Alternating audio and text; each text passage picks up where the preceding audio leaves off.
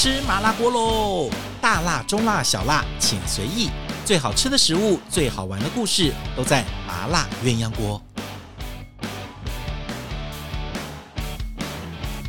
Hello，欢迎你收听我们今天的麻辣鸳鸯锅。你今天好吗？这几天。各地都在下雨，天气一下变冷了，感觉像是到了冬天一样，没有错。所以呢，我们来聊聊吃喝玩乐的事情。不管你在任何时候听，你都会觉得肚子饿的。很多人问我，为什么你的节目，问问你的节目怎么叫做麻辣鸳鸯锅？鸳鸯锅、麻辣锅怎么可以讲那么多集、那么多集呢？没有，对不起，我的节目呢是讲美食的，只是刚好名字叫做麻辣鸳鸯锅。所以呢，我们来聊聊今天麻辣鸳鸯锅的主题是什么？当然不是鸳鸯锅。来，我常常会。考一些我朋友，尤其是我们爱饭团常在办活动的时候，我就会考一些题目，比如说，哎，什么是中国八大菜系呀？要不要考一考？所以有些客人每次听到说，哎呀，老师要问问题，要考试了。有些你知道，你平常一直习以为常的事情，有的时候它在背后有一些很好玩的故事跟演变，你是不知道的。像我常常在里面讲一些食物的故事。今天我要来讲什么故事呢？你有没有想过一件事情？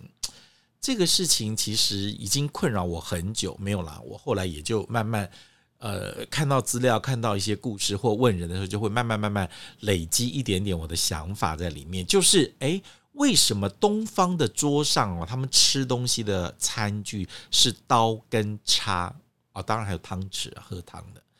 那为什么东方就是筷子呢？就为什么中国人用筷子多，亚洲人用筷子多，可是在西方却是用刀叉呢？你有没有想过这个问题？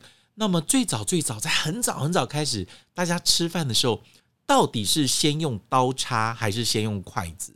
还是先有刀叉再有筷子？先用筷子再用刀叉？后来不用筷子只用刀叉？后来不用刀叉只用筷子呢？我觉得这个问题很多人都。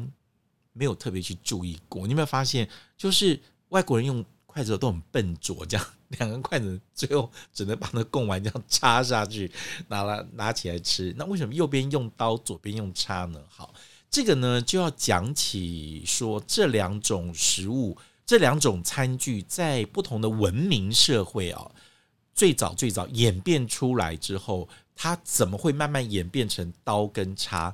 那在东方演变成为筷子啊！你先想想看，最早最早，你先想象一下，最早那个原始人，他们就是抓了野兽，对不对？用石头把它砸死，或者用武器拿根棍棒把它打死，然后呢就就生食，然后后来开始出现了火，就熟食。但是那么大块的肉，它怎么吃呢？它就一定要有一个器具去切割它。所以在众多众多的餐具里面，现在最早最早的历史里面，大概几万年前、几千年前最早出现的肯定是刀子。这个刀子呢，就可以让你分割这个肉，然后然后可以可以把它切成小块，你就可以吃了哦。所以为什么很多人都会非常崇尚西餐？可是我告诉你，你其实要想一下。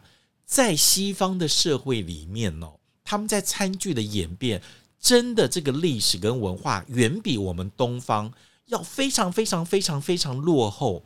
你知道，在我先讲好了，东方最早的也就是开始用刀子，然后也开始用叉子，然后才出现筷子，最后刀叉被淘汰了。只留下筷子，所以现在东方从中国开始影响到旁边的国家，所以你看到像越南啦、像日本啦、像韩国啦，他们通常都是在使用筷子，是因为受到了中国古文明的影响。好，那西方是最早出现什么？当然也是刀子，可是他们却一直停留在刀子，后来出现了叉子，就没有再往下面演变了。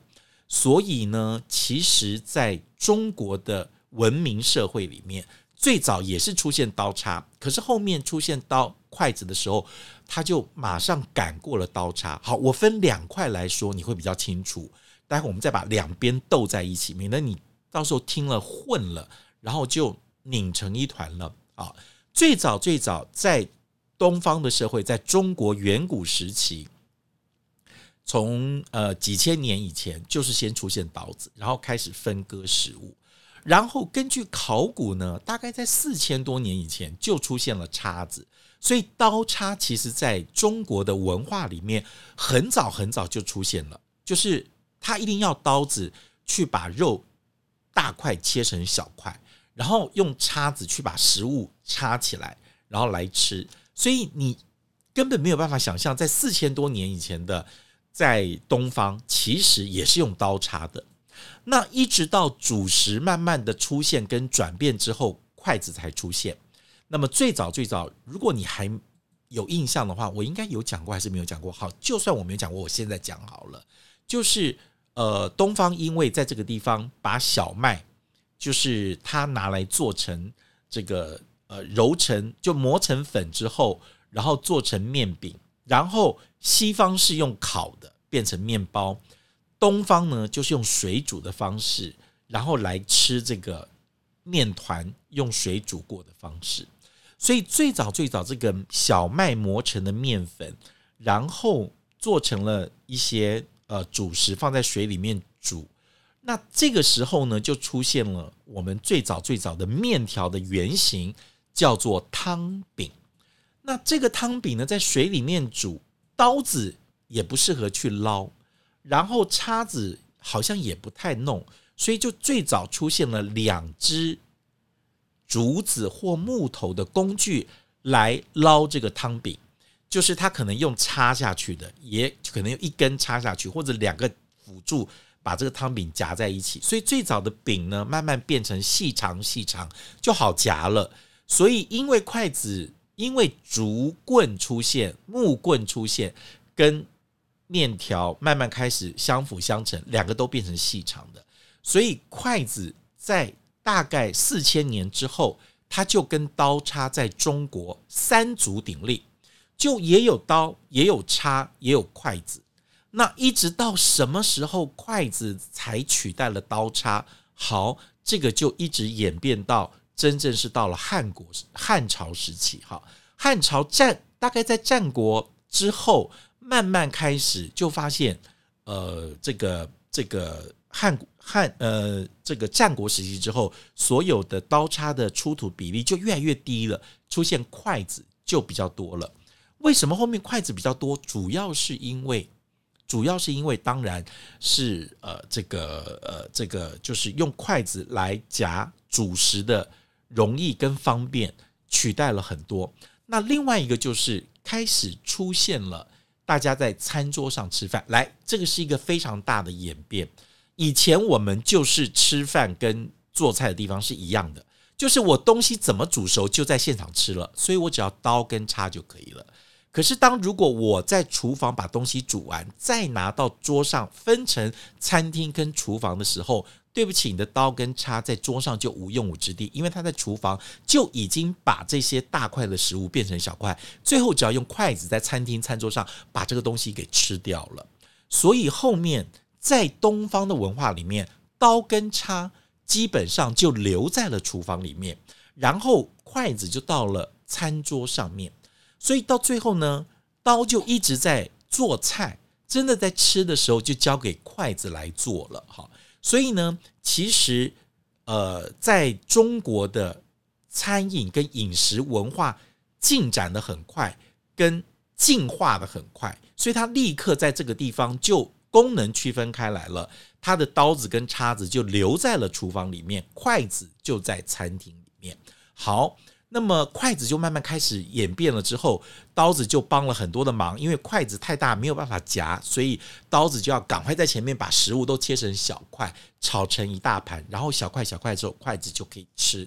所以在东方的文化里面，慢慢开始就把刀跟叉分开来了，所以筷子就慢慢取代了刀叉。所以在餐饮文化当中呢，刀叉就变得很原始了。真正进化到后面，食物配合筷子出现各式各样的变化，切成块、切成条、切成碎丁的时候，都是配合了筷子。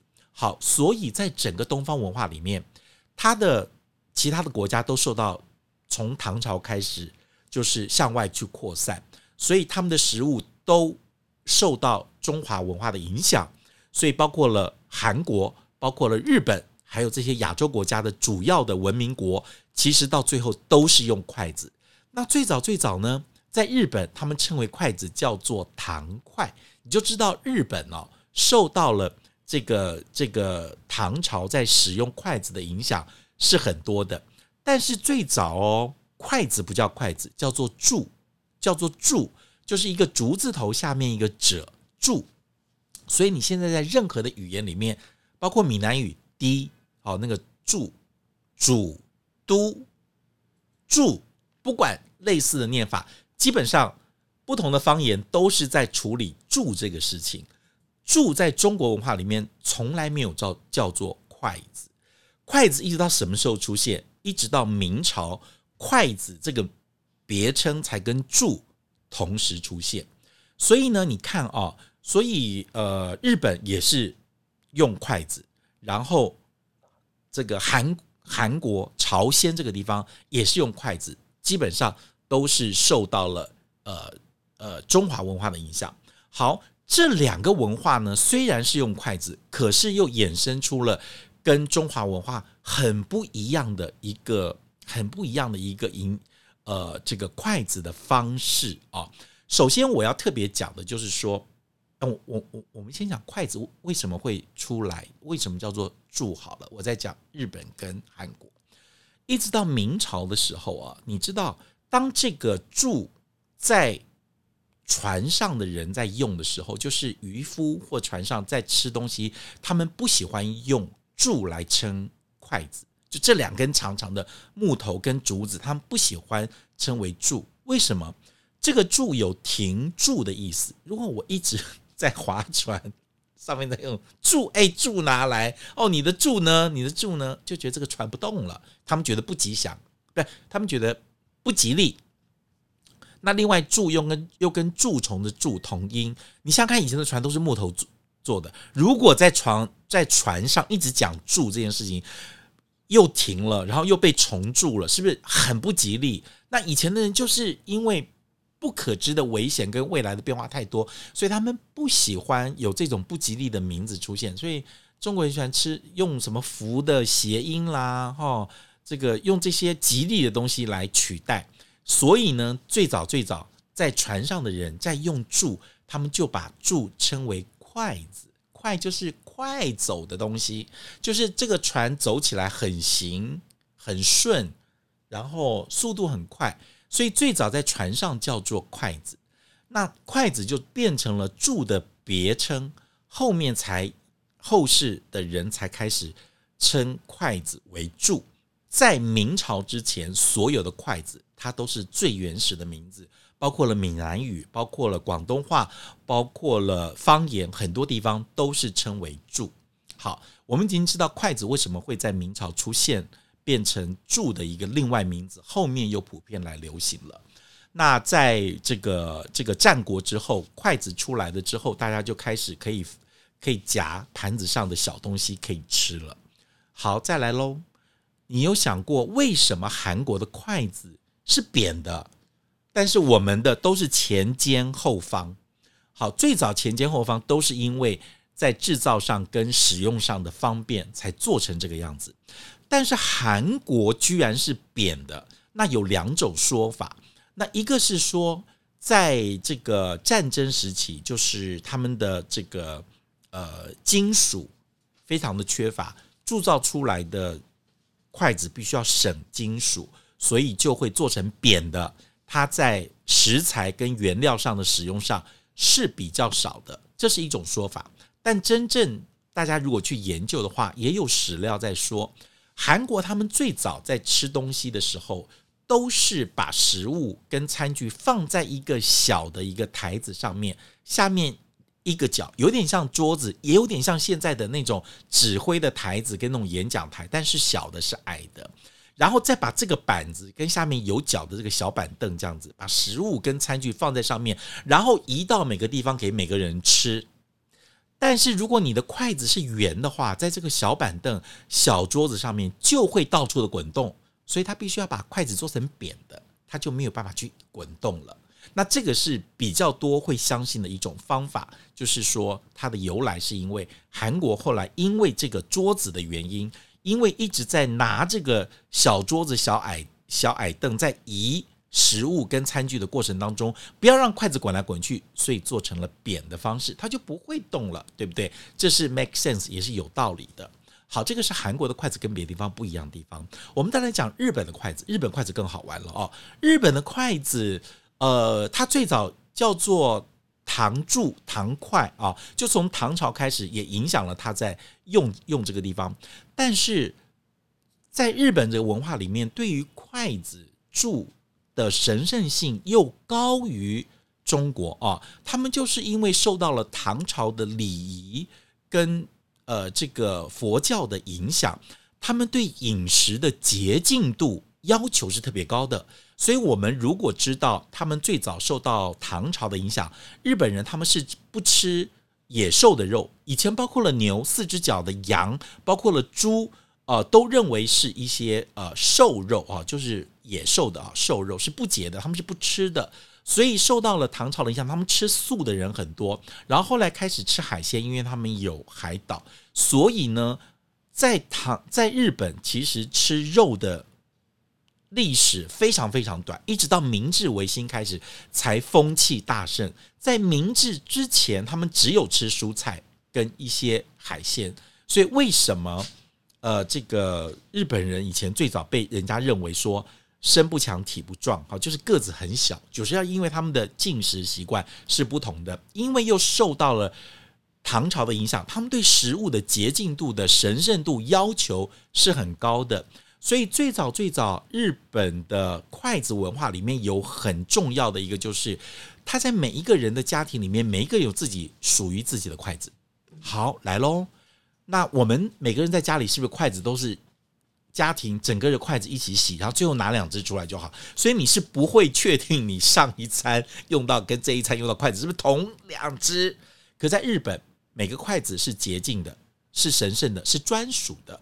所以呢，在唐朝，在日本的文化里面，在家里面的这个筷子就是我的，因为这个筷子要把食物送到我的嘴里面。那这个是对于洁净度跟神圣度要求很高的。所以在日本的文化里面，他们习惯每一个人是有专属的筷子。所以他们对于筷子的洁净跟要求是很高的，在日本里面就很习惯是这是谁的筷子，他不会他的筷子不会跟别人去去去呃混在一起。那日本人在吃饭的时候，这个筷子不是直的放在你的餐桌的右手边，而是放在横的，放在你的正前方，知道吗？在日本的文化里面，他们认为食物是很神圣的啊。厨师是非常神圣的一个职务，然后这个是上天赐予的，那我必须要洁净这个食物，也必须要对这个食物尊重，所以他们把筷子在人跟神中间立了一条界限，所以对面的食物跟对面的厨师是我必须要尊重跟一个非常当做神一样敬仰的一个一个一个境界，那我这边是一个凡人。所以这条这个筷子一直放在中间打横了，其实是一个界限，就人跟神中间的一个界限，也代表了我们对食物的敬畏，对这个送进嘴巴里面的东西够不够干净跟洁净，会不会污染到我这个人的一个尊敬跟恐惧。所以戒慎恐惧的这个筷子在面前打横了，就是一个非常重要在日本文化里面重要的一个象征。所以各位，如果你到日本料理店，千万记得那个筷架就是放在左边，筷子就是打横了放着，你千万不可以往右边去直着放。那这跟日本的文化跟习俗是不一样的，所以筷子一定要放在正前方，这样横着，表示人跟神中间的界限，我必须时时尊敬我所吃到的食物。那也因为。对筷子有专属的这种概念跟想法，所以全世界最早的免洗筷是出自于日本。虽然现在按照世界统计量，中国用的免洗筷就是用后即丢的免洗筷，跟日本来讲，中国是多很多的。但最早最早的免洗筷的风行是在十九世纪初，就在上个世纪才开始。因为在日本的文化里面有一个。文化习俗是，如果有客人来我家，我是不能拿我们家的筷子给他的，因为每个人都有自己的筷子，所以没有多的筷子给客人。所以他们当有客人跟重要人物来的时候，他们是给他新铸新的筷子。我要立刻拿竹竹子削一削，木头削一削，赶快给客人用。那这个用完之后呢，这个筷子就丢掉了，就丢到河里面，丢到水里面就不用了。这个是最早最早一次性免洗筷子的出现的由来。后来日本就开始大量出现了用后即丢，是因为他们认为这个筷子的卫生跟每一个人的专属性是有关系的。从此，日本对世界文化的筷子文化的贡献就是免洗筷。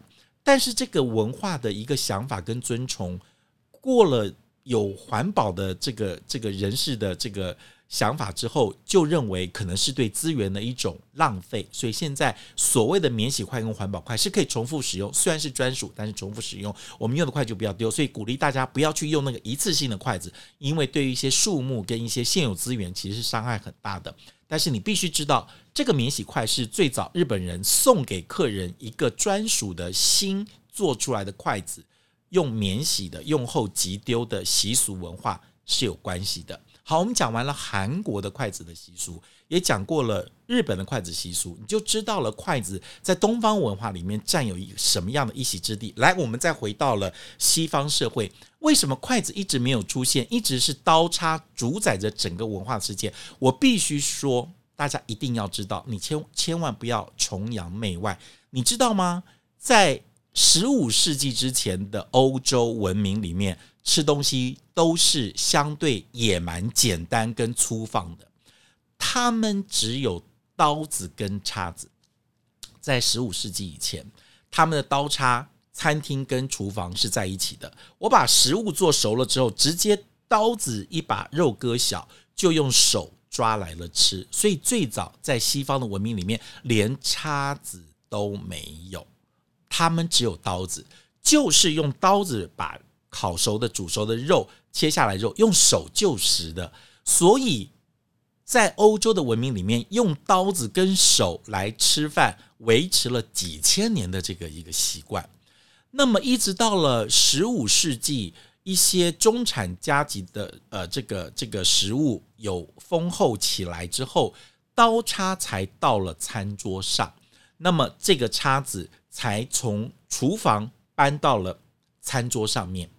所以到十五世纪的时候，基本上都还是刀子为多，刀子为多，一直到最后正式的餐会出现，餐桌出现。我告诉他们，餐桌出来的非常非常晚。你像看十五世纪到现在也才四百年，所以他们真正开始用刀跟叉的辅助，也就是这四百年的光阴。他们之前都是用刀子跟手，在这十十五世纪出现了刀叉之后。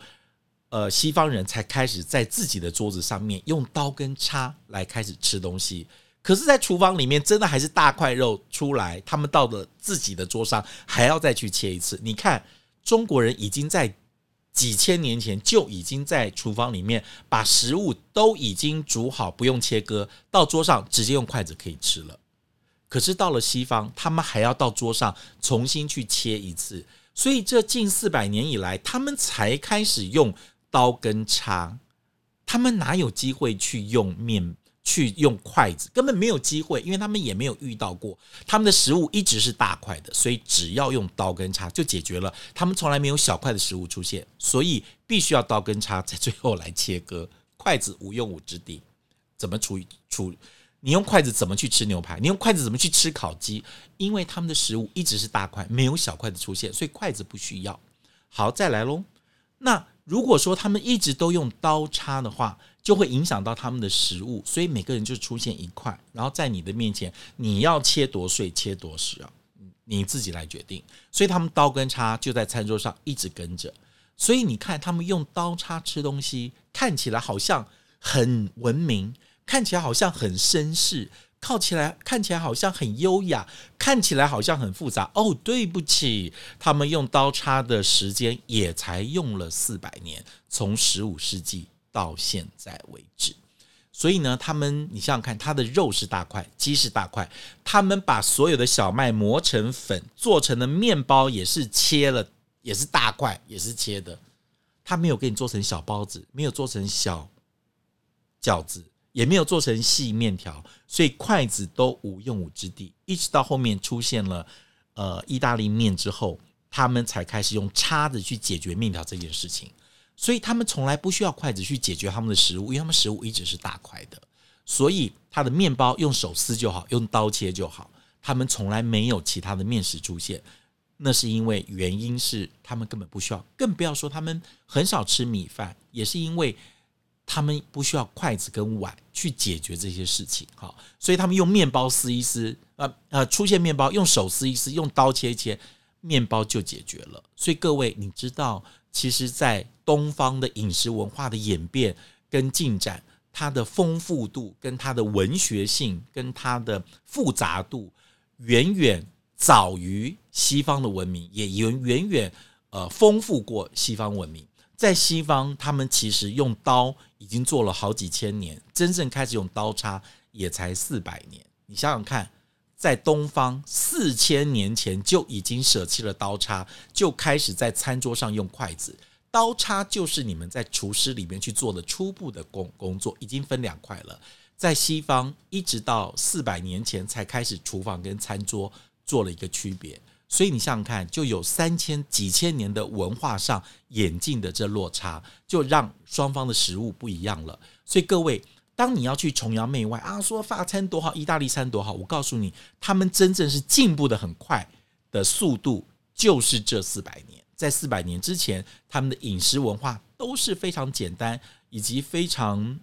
呃，单一、非常粗犷，甚至说非常原始的，他们真正努力的进化，开始不同的刀、不同的叉，最后他们演变就是不同的刀、不同的叉，肉不一样，叉烧不一样，然后面包、奶油刀不一样，他们就演变出了不同刀跟不同叉，基本上他们还是刀跟叉哦，但是在东方的文化里面，已经四千年前就已经把刀叉给舍弃掉，餐桌上只留筷子了啊，刀叉只有在。厨房里面会出现，那汤匙是两个文化一直都有的，一直都有的。所以今天各位就把中间画一条线，左边是西方文明，你就可以看到前面都在用刀，后面用刀叉。在中国的文明里面，他们在几千年前是刀叉先出现，再来出现筷子，后来刀叉慢慢被筷子没落之后，筷子就一直主宰着东方的饮食文化，包括了中国，包括了日本，包括了韩国。都是受到了筷子的影响，那刀叉在这个里面餐桌上出现的比例就越来越低了。那我们就把刀子留在留给屠夫，留给厨师用。真正吃饭的就是用筷子，所以这是两个文化非常非常不同区别的地方。我今天花了一点时间让大家知道这两个文化的演变跟变化，你就知道了哈。所以呢，你就知道战国开始就用铸了。啊，战国以前是用刀跟叉，那战国以后刀叉的重要性跟筷子就开始出了翻天覆地的改变，然后战国以后就是用铸更多，那一直到明朝才出现了筷子跟铸同时使用的名称。一直到现在，大家都用筷子，就比较少用箸。但是如果在文学性里面，你都是看到，比如举箸怎么样，干嘛干嘛，都是用箸，用一个字来解决这两根长长的东西。好，今天讲完了筷子跟刀叉的故事，好玩吗？如果你喜欢我们今天的节目呢，欢迎大家记得要订阅麻辣鸳鸯锅，也要记得按赞跟分享，同时呢，也要记得给我五颗星哦。好，跟大家说再见了，拜拜。